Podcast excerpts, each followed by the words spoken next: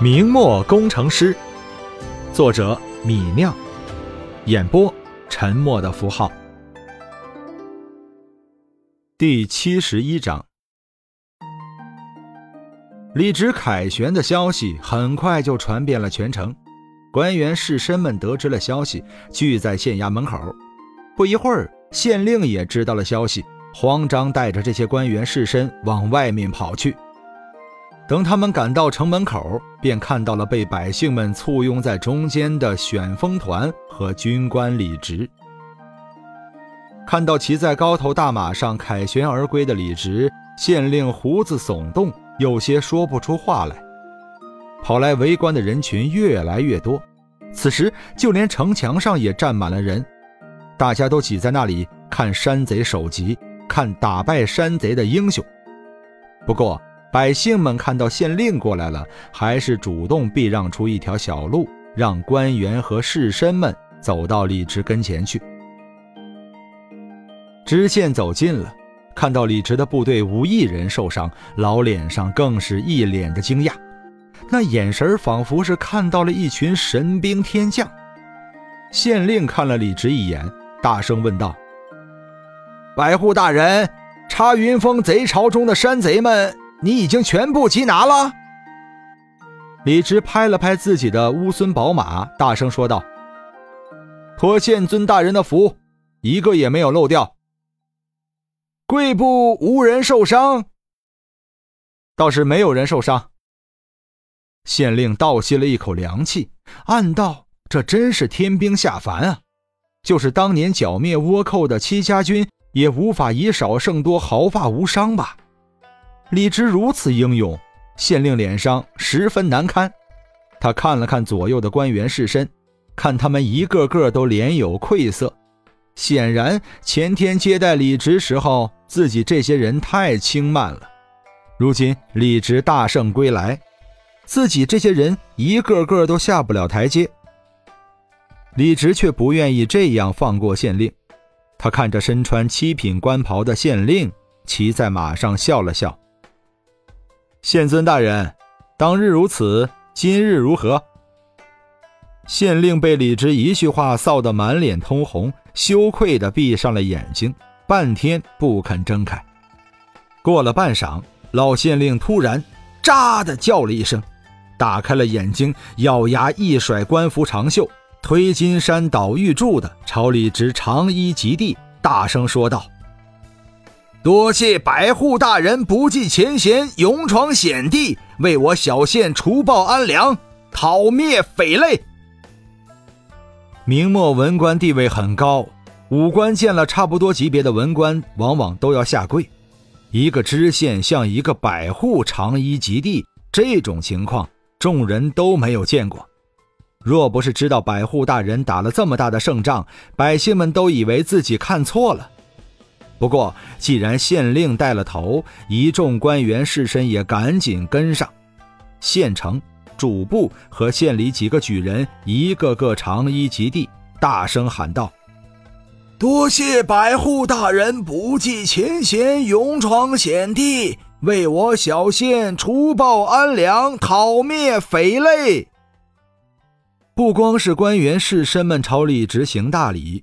人群里有功名的秀才童生们，看到父母大人带头行礼，便也一个个长衣及地，朝骑在马上的李直拜倒行礼。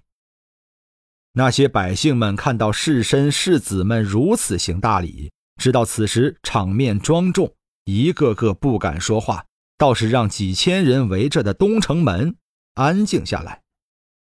几千人的中心处，李直骑在马上。看着一拜在地的官员士绅们，虚虚一拱手，淡淡说：“举手之劳，何足挂齿。”一倒在地的县令听到这句轻飘飘的话，脸上更红，往前跌了一步，差点摔倒在地。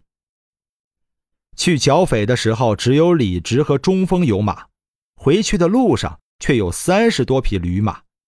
旋风团第一连的凯旋之路走得轻松愉快。等李直回到魏城，把山贼的首级和老弱山贼交给巡抚贺世寿，看向李直的目光都不一样了。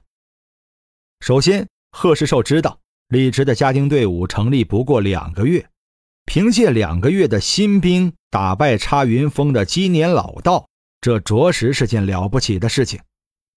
李直主动要求做武官，看来还是有两把刷子的。贺世寿越发觉得李直是个可造之才。其次，雷霆手段清除岭内积年老道，这对巡抚来说也是一件政绩，对贺世寿未来的仕途也是有帮助的。贺世寿自然就看帮他完成这项政绩的李直很顺眼，他当天就为李直写好了请功论赏的文书报兵部，要不了一个月，李直的封赏就会下来。再者，李直素来出手大方。这次看到巡抚为自己请功，李直也没有怠慢，他从插云峰缴获的赃银中拿出一千两孝敬给了贺世寿，让贺世寿十分满意。有如此下属，夫复何求？贺世寿已经在琢磨还有什么地方有由头可以提拔李直了。李直处理完清剿山贼的工作，就回到范家庄，开始扩建肥皂作坊的产能。李直去盐山剿匪，来去花了一个月时间。此时已经是十二月中旬，范家庄是百业待兴，新范家庄的夯土城墙已经修好了四分之三，包砖的活计也完成了一半。九月中旬起，第二批泥瓦匠和木匠在范家庄开始修别墅，到如今已经修好了六百栋小别墅。能够扩张容纳产能的肥皂作坊厂房也已经建好，在新范家庄的南面。李直有心把天津卫城中的工厂和工人们全部迁到范家庄，新建设的肥皂作坊当然不会在卫城招募人手。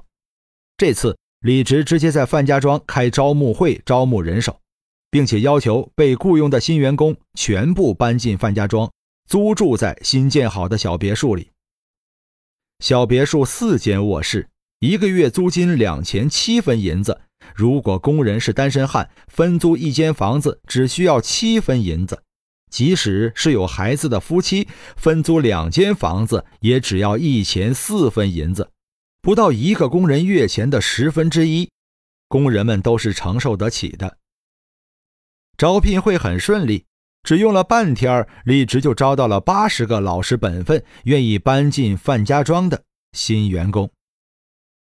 十二月的冷风呼啸，吹得人浑身都冷。十二把冻僵的手放在嘴巴边，哈了口气，放下自己的行李包裹，有些紧张地站在范家庄百户官厅前。施二是附近施家村的农民，三天前。在村里听读过书的人说，范家庄招工人，十二急忙赶到范家庄参加面试，幸运的通过了。当时面试自己的百户大人给了自己一个印着印章的纸牌，让自己今天带上家当行李来范家庄报道。这一趟来范家庄，家里的爹妈是流着眼泪把自己送出来的。农家人没出过门，没见过世面。但也知道帮官家干活拿银子是挺难的。范家庄离施家村很近，以前范家庄那些穷军户们，施家村的人都见识过，那是真穷啊！当兵的一个月五钱月饷都不一定拿得到，都被当官的吞掉了。平日里还要帮当官的种地，施二要到这地方做这种事情，爹妈都知道以后不会有好生活。不过，施二也没有其他出路，只有来范家庄试一试。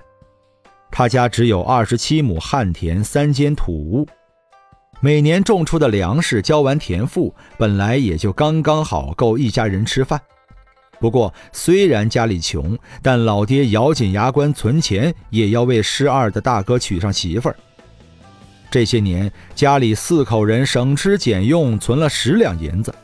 上个月，他二十三岁的哥哥终于找了一个媳妇儿，成亲了。大哥成亲了，施家可以传宗接代了。爹妈虽然欢喜，不过嫂子一过门，家里的经济问题就摆在桌子上了。二十七亩旱田是供养不了两个男丁成家的，施二必须找到其他出路。所以虽然不相信百户会给他发月钱，施二还是来到了范家庄。至少这里干活能挣一口饭吃吧，给家里腾出一口人的饭食，让大哥和大嫂可以生个儿子。施二这一搬到范家庄，就算是家里分家了。这次分家，家里所有财产都留给了成了亲的大哥施二，没分到一亩田一间屋，只带着自己的棉衣棉被就出门了。为了家里的传宗接代，施二也只能这样了。本章播讲完毕，感谢您的收听。